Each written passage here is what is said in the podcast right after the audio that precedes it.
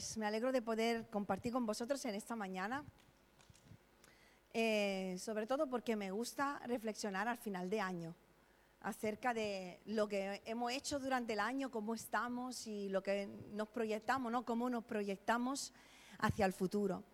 Y en esta mañana, pues el mensaje que el Señor ha puesto en mi corazón, como lo recibisteis en el cartel, se intitula El corazón enfoca tu visión. El corazón enfoca tu visión. Porque verdaderamente si lo pensamos, hermanos, miramos al mundo exterior según nuestro mundo interior. La manera en la que nuestro ojo ve las cosas va a depender de cómo estemos por dentro. El filtro de nuestra visión somos nosotros. Es nuestro corazón. Por eso es tan importante lo que la palabra nos enseña en ese versículo que todos conocemos en Proverbios 4:23. Nos dice este proverbio, sobre toda cosa guardada, guarda tu corazón. ¿Por qué? De él mana la vida. Y otra versión dice, primero que nada, vigila, cuida tu corazón porque este determina el rumbo de tu vida.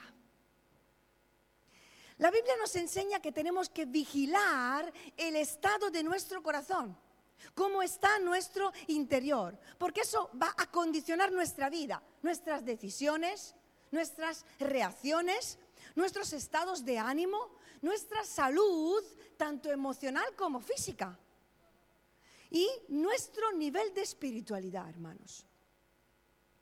Porque la espiritualidad no se mide solo por el tiempo que pasamos en oración, también. No se mide solo por el conocimiento que tengamos de la palabra, también. Y no se mide tampoco solamente por los años que llevamos en una iglesia, aunque es parte de.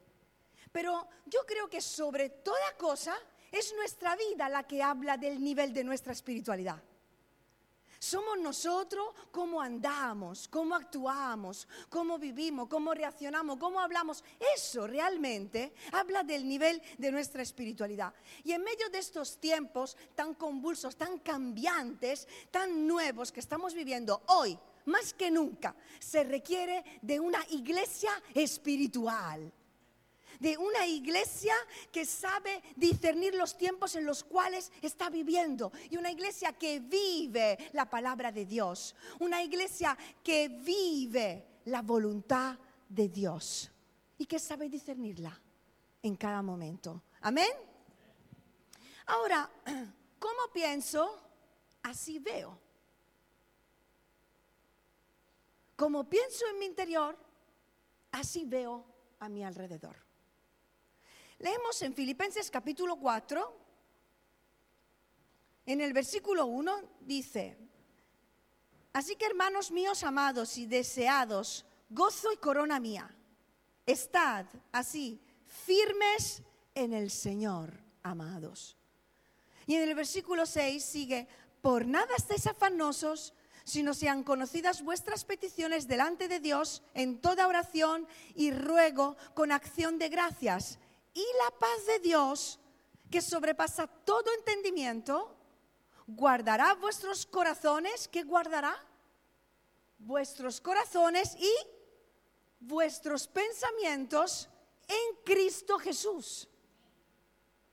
Por lo demás, hermanos, todo lo que es verdadero, todo lo honesto, todo lo justo, todo lo puro, todo lo amable, todo lo, que es de buen nombre, si hay virtud alguna, si algo digno de alabanza, en esto pensad.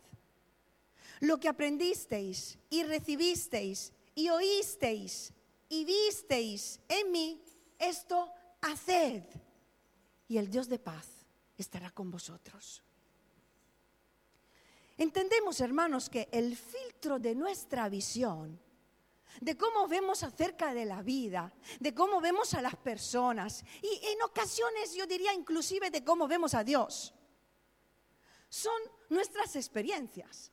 El filtro son nuestras experiencias, son nuestras vivencias, son esas heridas abiertas o sanadas. Son historias olvidadas o recuerdos que siguen vivos en nuestra memoria. También es por nuestra cultura, por el entorno en el cual vivimos, la familia en la que nos hemos criado, la iglesia en la que hemos conocido al Señor o, hemos crecido. Y con todo eso hemos edificado estructuras de pensamientos que nos condicionan en nuestra manera de ver la vida. Hermanos, las diferentes situaciones que vivimos a lo largo de la vida pueden hacernos perder la firmeza en el Señor. Aquí hemos leído en el versículo 1, estad firmes en el Señor, amados. Estad firmes en el Señor. Porque las cosas que vivimos, las situaciones que enfrentamos, las pruebas, los conflictos incluso con las personas, son, las pruebas son como vientos, son como huracanes, tempestades que atacan nuestra vida y pueden cambiarnos para bien o para mal, ¿o no? Pueden cambiarlo. Ahora, cómo va a ser, vaya a ser nuestro cambio depende de cómo esté nuestro corazón. Si decidimos ponerlo en las manos de Dios en medio de esa tempestad, o si decidimos nosotros tomar el timón y llevar nuestra barca ahí donde nosotros creemos, elegir nosotros el rumbo de nuestra vida.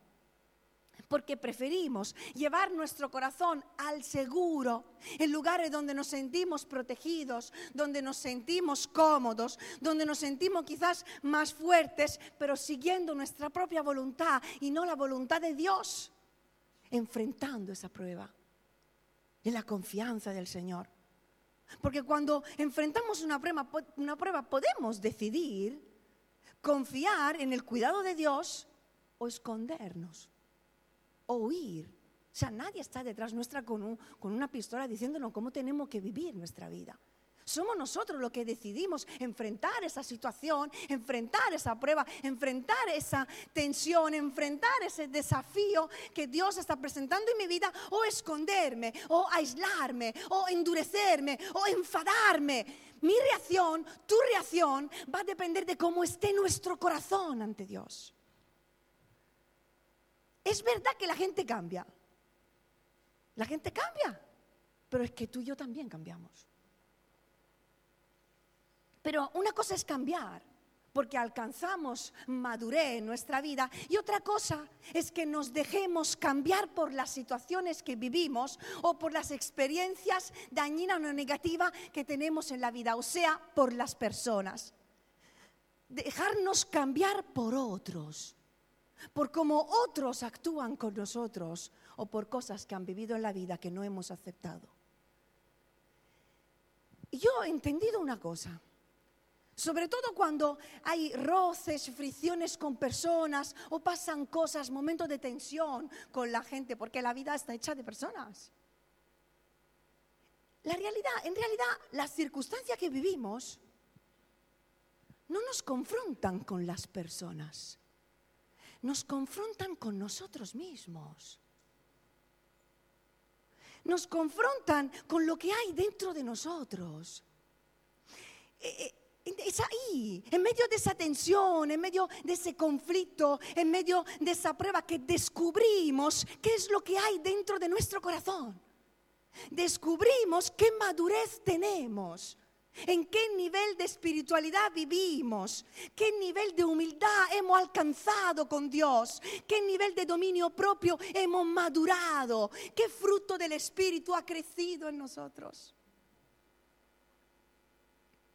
Porque en los momentos de conflicto que todos los vivimos, con las personas, no solo descubrimos cómo es el otro, porque también, y a veces decimos, pues no vale la pena tener una amistad tan íntima con esta persona, porque no me aporta nada, no me hace crecer. También pasa, ¿no?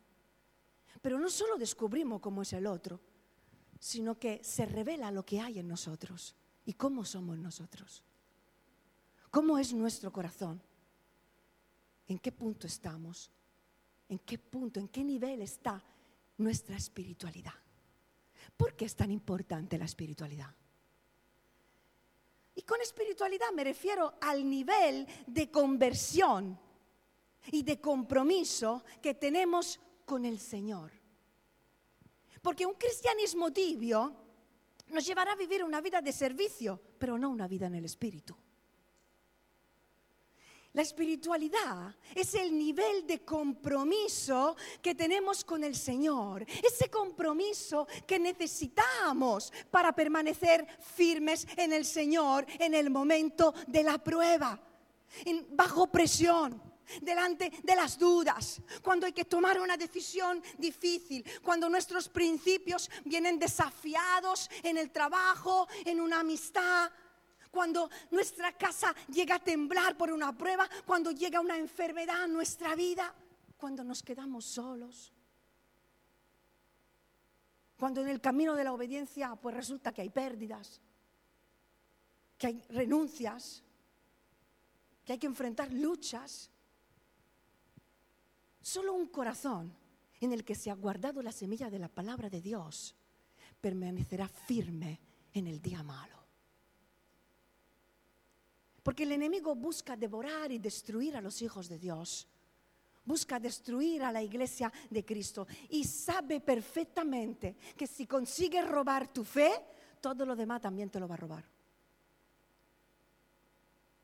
Por eso es tan importante experimentar una verdadera conversión al Evangelio un cuidar de nuestro corazón cada día para que no esté contaminado con nada ni dañado. Hay que sembrar en el corazón la semilla de la palabra de Dios.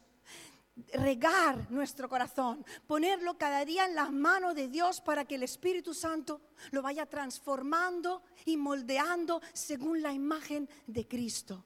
Cada día, cada día, hermanos, porque la victoria de ayer no nos servirá para hoy. Ni la de hoy para mañana. Habré aprendido algo, pero hoy tendré que luchar una nueva batalla. Porque como dice la misionera Jenny, cada día una historia, como era cada día una historia y cada día una victoria. Pero para que haya victoria tiene que haber una lucha también. Cada día debemos vigilar que nuestro corazón esté completamente entregado al Señor y no guardar nada para nosotros. Ningún rincón de nuestro corazón tiene que ser guardado para nuestra carne, para nuestra voluntad para nosotros mismos. Tenemos que entregarle todo nuestro corazón al Señor cada día. Debemos estar seguros de que cada área de nuestra vida, cada área de nuestro corazón vive sujeto a Dios. Cada deseo, cada anhelo, cada plan, cada decisión, cada amor, porque hay amores en nosotros. Cada cada pensamiento, cada área de nuestra vida debe vivir sometida a la voluntad de Dios. Solo así permaneceremos firmes en el Señor. ¿Hay áreas en tu vida que no están sometidas al Señor? ¿Alguna relación? ¿Algún deseo? ¿Servicios, hábitos? ¿Son tus deseos o son los deseos de Dios? Porque eso es importante discernirlo. Hay personas que viven frustradas años de su vida porque están pidiéndole a Dios algo que Dios no le quiere dar. ¿Y por qué, Señor? Discernir la voluntad de Dios. Alinear nuestro corazón con el corazón del Padre para pedir conforme a su voluntad según la dirección del Espíritu Santo. Y desear eso y a veces, hermanos, lo que le pedimos, lo que Dios nos pide, va en contra de nuestro corazón. Va en contra de lo que nuestro corazón nos está reclamando, nos está pidiendo. Pero al Señor lo que le agrada es la obediencia. Lo que Él quiere es que le obedezcamos. Y un corazón que ama a Dios también ama obedecerle. Es importante vivir en la voluntad de Dios. Porque todo lo que se construye en la voluntad del hombre es pan comido para el enemigo. Pero todo lo que se construye en la voluntad de Dios, el enemigo no lo podrá derrotar. Debemos pelear cada día por nuestra espiritualidad. Buscar permanecer firmes en Dios, sabiendo que en nosotros no hay fuerza ninguna muchas veces para tomar decisiones correctas. En nosotros no hay fuerza para vencer la tentación.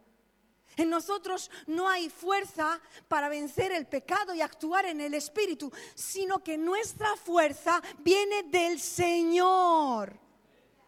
Por eso necesito estar cada día más cerca de Dios, amándole, buscándole con todo mi corazón. En Filipenses hemos leído en el versículo 8 y leo la otra versión.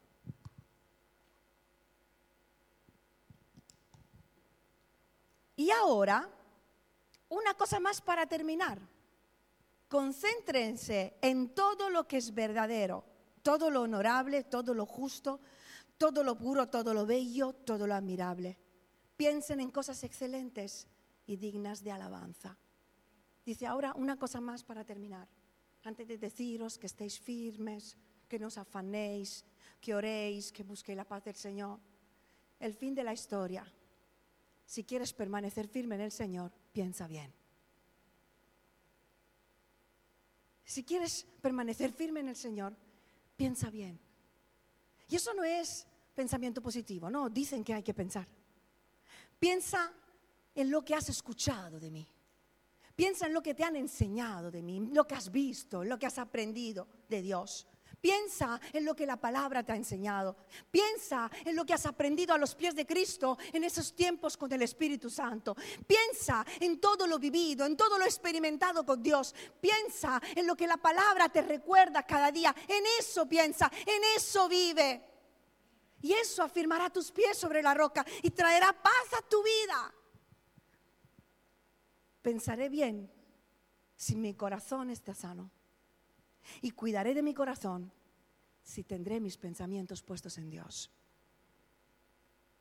Así que hemos visto cómo pienso, así veo. Y para pensar de forma sana, necesito un corazón sano.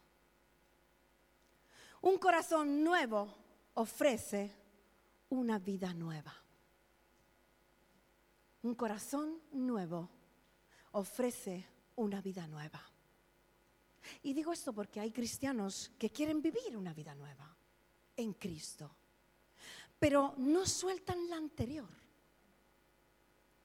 Viven divididos toda su vida en un continuo conflicto interno entre la carne y el espíritu, entre su voluntad y la voluntad de Dios, entre su pasado y su presente y su futuro, y viven en una mediocridad espiritual. Pero hermanos, esto no es lo que yo veo en la Biblia. El Señor dice la palabra que nos ha llamado a libertad. ¿Cuánto dicen amén? Y nos ha salvado para darnos vida nueva. Cristo está aquí hoy con su presencia, su Espíritu Santo. Si todavía no lo has recibido en tu corazón, en tu vida, no has puesto tu fe en Él, hoy Él está aquí para salvar tu vida. Y si tú hoy decides poner tu fe en Jesús, Él está aquí para perdonar tus pecados, lavar tu vida y darte una vida nueva. Significa que todo empieza de cero. Lo de antes Él lo borra y eres un nuevo hombre, eres una nueva mujer. Te da la oportunidad de empezar de, cero como un bebé. Eso es el amor de Dios. Eso es lo que hace la salvación nos da vida nueva. Y ahora, esa vida que empieza, dice la palabra que es una vida abundante. No es una vida mediocre. Es una vida abundante. Porque también promete restaurar corazones rotos. Promete romper cadenas y desatar lazos. Promete restaurar vidas y renovar mentes porque promete darnos la mente de Cristo y un corazón nuevo. Tenemos que cortar con esas cuerdas con las que hemos estado cautivos años. Tenemos que cortar con esos lazos que nos tienen todavía atados al pasado.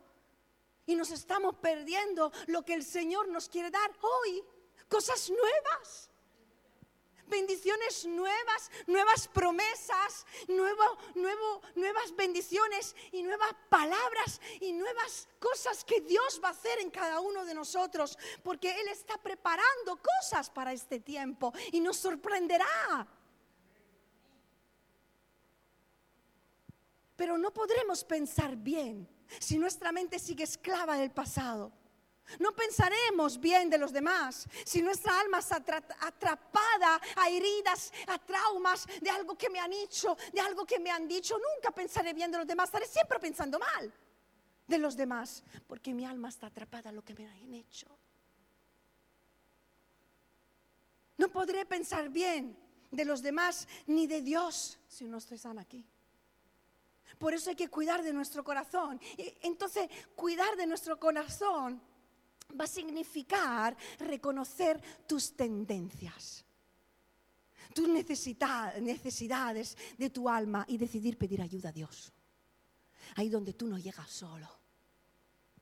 Ahí donde ni tu amigo llega, ni tu mujer, ni tu marido en lo más profundo de tu alma, donde solo el Espíritu Santo y la palabra que como una espada de doble filo que penetra en lo más profundo de nuestra alma, dividiendo el alma del Espíritu y llega dentro y nos transforma, nos sana, nos restaura y hace algo nuevo. Tenemos que pedir ayuda a Dios para que las puertas que Él cierre, nadie más la vuelva a abrir. Cuida de tu corazón, porque de él mana la vida. Dilo a la persona que está a tu lado. Cuida de tu corazón.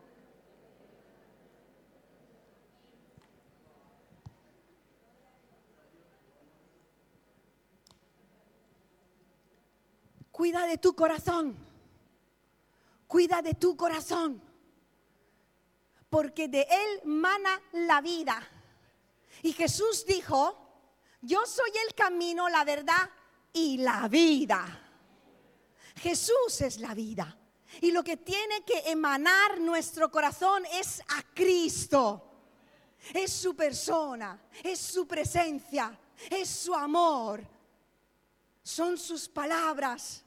Porque cuando Cristo reina en un corazón, de nosotros saldrá vida, saldrá paz, armonía, gozo, unidad, perdón, sabiduría en nuestras palabras, en nuestra manera de pensar, en nuestra manera de reaccionar, en nuestras acciones. Sale vida si hay vida. Ahora, si hay rincones escondidos en nuestro corazón, donde todavía hay muerte, donde no hemos permitido que la luz de Cristo alumbre, seguiremos en tinieblas ahí esclavos de nuestro pecado, de nuestras heridas, y lo que sale es muerte. No es vida, no es restauración, no es reconciliación, es todavía la vieja carne, el viejo hombre, la vieja mujer que supuestamente había muerto. Crea en mí un corazón nuevo, dijo el salmista. Crea en mí un corazón nuevo y renueva dentro de mí un espíritu recto. Crea en mí un corazón nuevo, crea. Aquí David pidió un milagro. Dijo, crea. No sé si ya lo compartí, pero el hebreo es vara, que es crear de la nada. El mismo verbo que se usó en, la Génesis, en el Génesis, cuando dice que en el principio Dios creó los cielos y la tierra. Ese verbo expresa un crear de la nada. Es un milagro, es una creación, tiene un significado profundo porque tiene un único, un único sujeto que es Dios, porque el único capaz de crear de la nada es Dios. Y este verbo expresa el milagro más grande que Dios puede hacer, cambiar el corazón del hombre.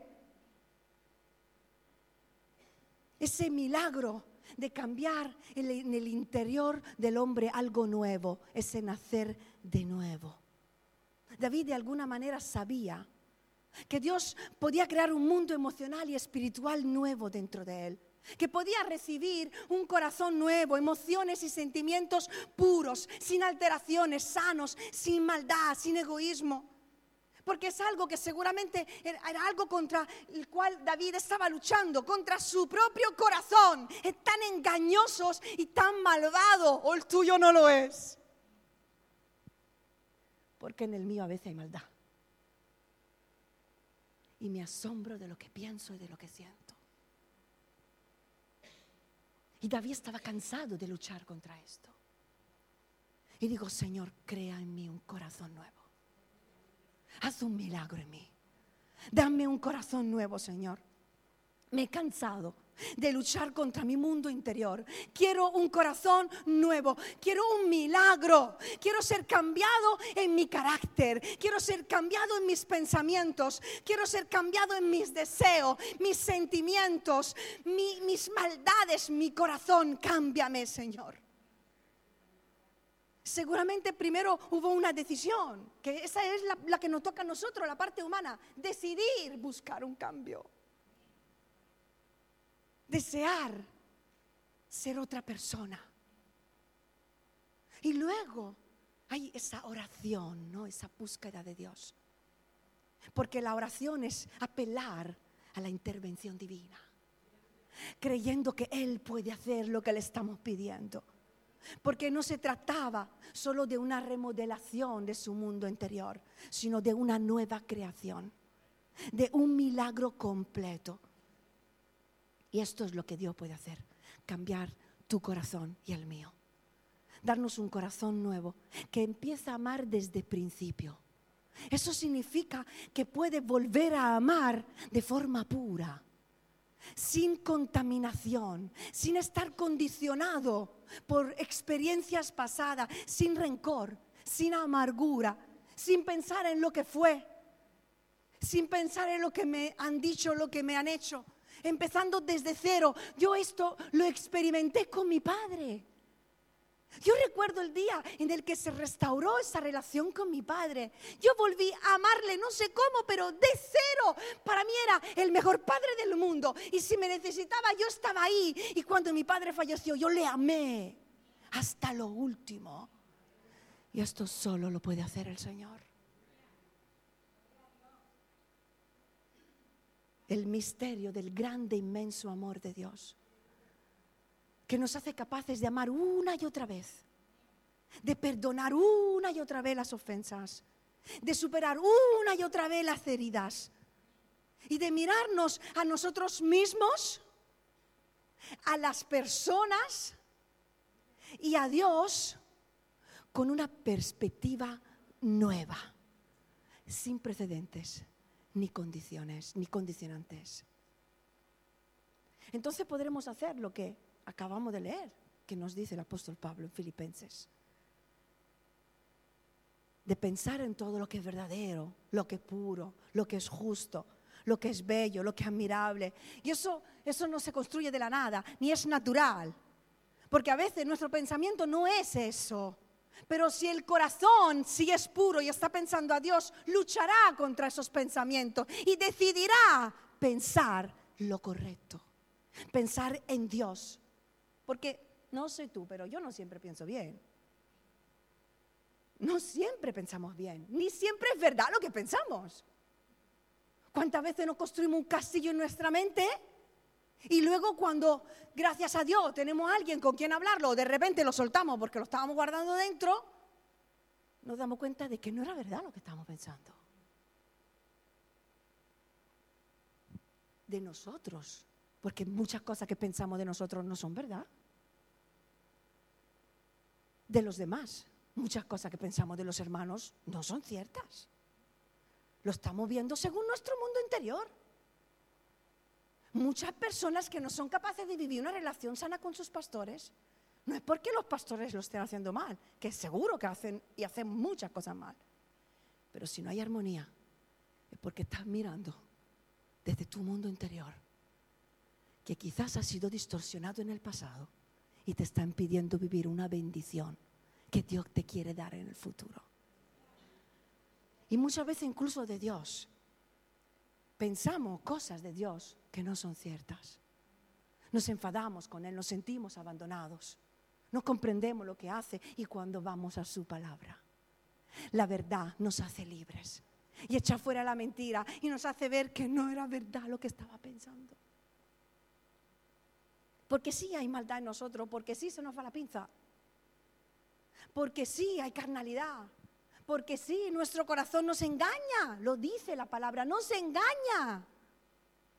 Y necesitamos por eso ser cambiados, ser transformados, ser limpiados cada día. Así que yo doy un consejo que primero me lo doy a mí. En lugar de retroalimentarnos con pensamientos que nos contaminan y palabras que nos hacen daño, pasemos más tiempo con Jesús. Pasemos más tiempo en la presencia de Dios. Pasemos más tiempo orando. Pasemos más tiempo leyendo la palabra. Pasemos más tiempo con gente que nos edifica que con gente que nos arrastra. Pasemos más tiempo con el Señor. Alimentemos nuestra vida y tengamos como meta para ese año 2023 ser nosotros agente de cambio para las personas que están a nuestro alrededor y no dejar que otros nos cambien a nosotros para mal. Bendice tú, cambia tú, transforma tú, reconcilia tú. De hecho, mi estado espiritual y mi estado emocional no debe depender de los demás. Debe depender del Señor, de mi relación con Él. Y solo puede ser condicionado por mi relación íntima con Dios. Por encima de todo, vigila tu corazón porque éste determina el rumbo de tu vida. Y yo te hago una pregunta en esta mañana. ¿Cómo está tu corazón? Al final de este año, ¿cuántas cosas han pasado? ¿Cómo está tu corazón? ¿Qué guardas dentro? Han pasado cosas que han dejado marcas y ¿qué sigues arrastrando hoy? ¿Sabes? Seguramente habrán pasado cosas que te han enfadado, que te han molestado. A mí también, ¿no? Pero Nadie te obliga a enfadarte. Escúchame bien. Nadie te obliga a enfadarte cuando ocurren las cosas. No es culpa de otro la manera en la que tú reaccionas. Tú decides hasta qué punto quieres que te afecten las palabras de los demás.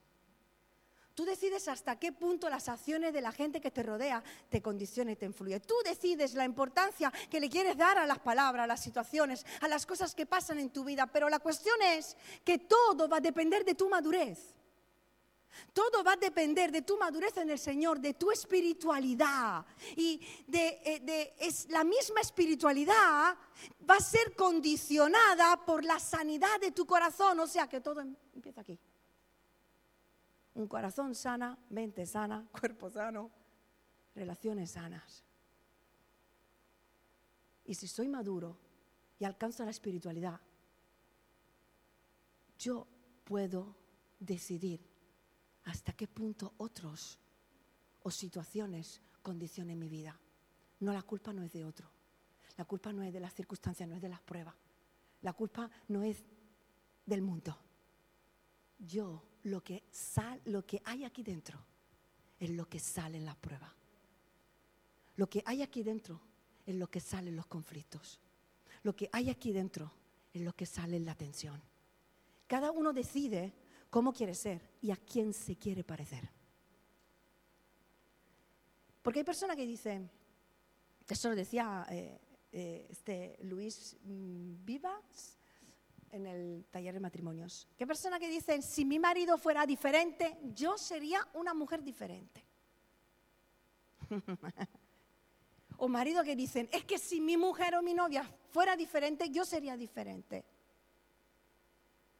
Claro que nos condicionan las personas con las cuales decidimos pasar el resto de nuestra vida, personas con las cuales trabajamos, personas con las cuales pasamos tiempo, que pueden ser amigos, pueden ser familiares, puede ser tu cónyuge, puede ser la iglesia, Pero nuestra relación con Dios determinará finalmente quiénes somos y a quién nos queremos parecer. Porque nada ni nadie va a impedir que tú crezca. Nada ni nadie puede cambiar los planes de Dios para tu vida.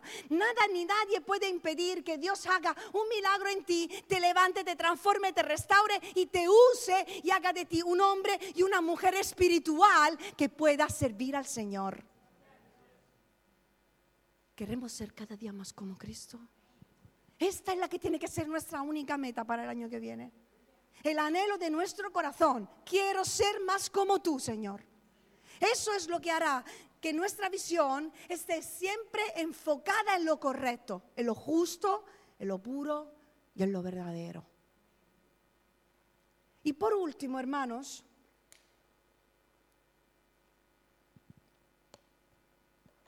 un corazón nuevo recibe lo nuevo de Dios.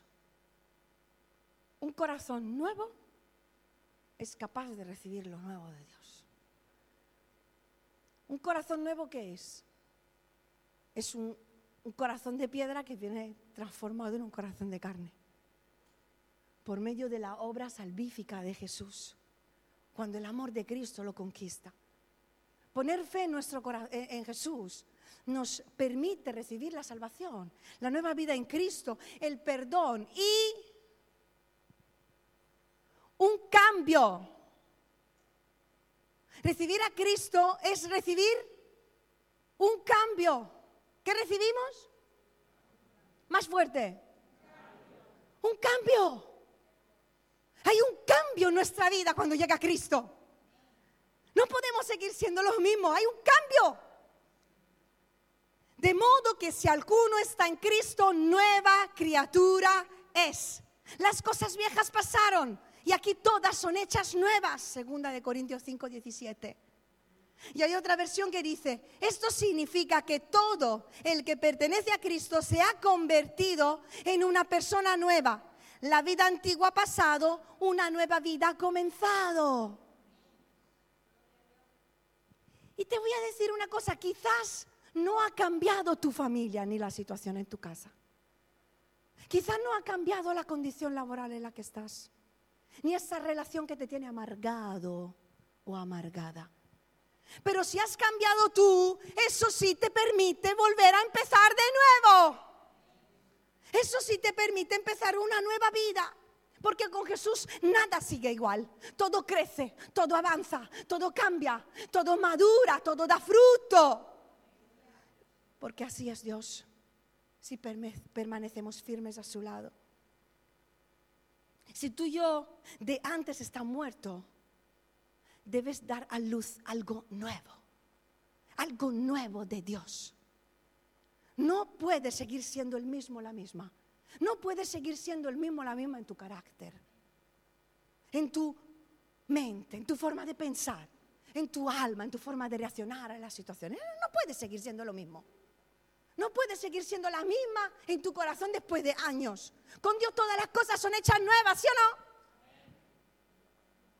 Pues si Dios reina en nuestro corazón, todas las cosas son hechas nuevas. Y es cierto que a veces los cambios son progresivos, pero cambiamos. Piensa en todo lo que has cambiado en este año. Y cree que si sigue permaneciendo al lado de Jesús, entregándole todo tu corazón, mucho más crecerás en el año que viene. Y gran cambios Dios hará en ti cuanto más cerca de Jesús estarás. Porque todo lo que Jesús toca, cambia. Ahora el vino nuevo se ha de echar en odres nuevos, dice Marcos 2, 22. Y el Señor tiene preparadas cosas nuevas para su pueblo. ¿Quién lo cree? Y no voy a ser místicas en esta mañana. Dios creo firmemente que está preparando cosas nuevas para su iglesia en el mundo. Pero solo un corazón nuevo podrá recibir lo nuevo de Dios. Podrá guardarlo y retenerlo. Y si quieres recibir todo lo nuevo de Dios, tiene que ser transformado primero en tu interior, en tu corazón. Y permitirle a Dios que te cambie, te moldee, te restaure en alguna área de tu vida que está guardando para ti. recibir todo lo nuevo de Dios. Todo. Todo. Todo.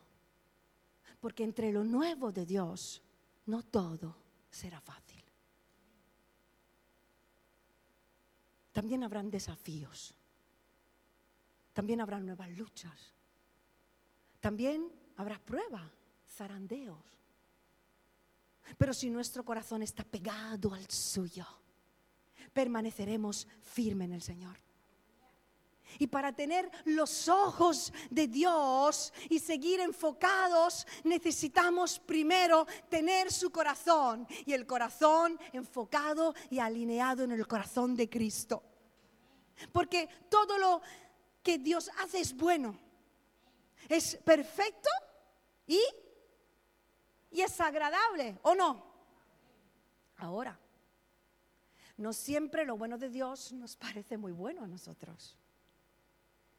Y tampoco lo que para Dios es perfecto a nosotros tampoco nos parece tan perfecto. Y muchas cosas que a Dios le, le agradan, pues a nosotros no nos agradan para nada. En verdad, lo que le agrada a Dios es un corazón que le ama. Y es un corazón que le obedece, la obediencia. La obediencia. Vivir totalmente entregado. ¿Cómo está tu compromiso, hermano, hermana, iglesia? Porque, por cierto, el compromiso de muchos en el mundo ha cambiado. Abro un pequeño paréntesis, no lo digo con ironía, ni lo digo para obligar a nadie, porque creo que después de nueve años aquí nos conocemos, somos todos adultos. El domingo que viene es Navidad. El 25 de diciembre. ¿Qué celebramos? Ah. Podemos decidir quedarnos con las familias en casa. Pero que el día de Navidad, que se celebra el nacimiento de Jesús, tenemos tiempo para comilonas y no para celebrar el nacimiento de Jesús, planteémonos qué compromiso tenemos. Es una cuestión de principios y de prioridades. Y podemos estar un rato con la familia, venirnos un ratito a la iglesia porque va a ser una reunión súper sencilla y volvernos con la familia. Pero qué bueno que ese día podamos celebrar que Cristo ha nacido y darle su tiempo. Y fijaos que, eso tiene su origen, eh, que yo lo estoy analizando. Porque ni el COVID, que en este pueblo hay muchísimo miedo a la enfermedad. Lo hemos discernido desde que llegamos. Pero ni el COVID nos impidió congregarnos. Sin embargo, las fiestas nos pueden. Llega la feria y me duele la cabeza el domingo por la mañana. Pero todo el día puedo estar en la feria y todo el fin de semana si hace falta y llegan las fiestas de Navidades y me puedo pegar días y noches con mi familia comiendo, bebiendo y no te tiene por qué emborrachar. Pero el día de venir al culto, el 25 de diciembre, más pastor, ponemos el culto. Perdonarme. Yo solo os pido que oréis en casa y que le preguntéis al Señor, ¿qué harías tú, Jesús? ¿En qué nivel está tu compromiso? ¿En qué nivel está tu espiritualidad? Y no la vamos a medir por lo que no vengan, ¿eh? Si os queréis quedar en casa, quedarse en casa y ya está, con la familia. Pero yo os quiero, quiero que os analicéis por dentro, porque hay orígenes de las cosas. Y muchas veces lo que dijimos al principio, actuamos según la cultura, pero el amor a Dios y los principios de la palabra van por encima de la cultura. Van por encima de lo que todo el mundo hace. Van por encima de todo. Si hay una conversión genuina o no. Y a veces hacer la voluntad de Dios va en contra de lo que pensamos, de lo que nos dice nuestra mente o nuestro corazón. No se trata de servir a Dios según cómo nos sentimos, sino de obedecer a Dios. Simplemente prepara tu corazón, recibe todo lo que el Señor quiere darte en estos tiempos, cosas nuevas que el Señor quiere preparar para ti y dale tu corazón. Pídele fuerza para soportar todo tipo de prueba que llegue a tu vida y fe para creer que verás su gloria y verás su victoria en cada lucha y que su mano te llevará más allá de lo que tus ojos humanos pueden ver. Y termino pensando que en este año 2022 hay vidas, hay familias, corazones que han sido puestos a prueba, iglesia que han sido sacudidas. ¿Cómo hemos salido de esa sacudida? ¿Renovados o amargados? ¿Has avanzado o has retrocedido? El nivel de compromiso con la iglesia, con el Señor, con tu tiempo personal con Él, ¿ha subido o ha bajado? ¿Cómo estás de ánimo?